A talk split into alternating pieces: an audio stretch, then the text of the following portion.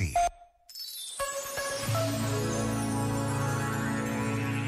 Todos os dias somos confrontados com notícias que nos revelam a fragilidade das principais áreas da nossa vida comum: a saúde, a educação, a justiça, a segurança. Não podemos ficar indiferentes ao que se passa ao nosso lado. Precisamos de refletir, de partilhar opiniões e de votar. Por vezes, basta uma breve pausa para nos recordarmos de que a participação de crentes e não crentes na vida política é sempre necessária e é decisiva em tempo de eleições. Já agora, vale a pena pensar nisto.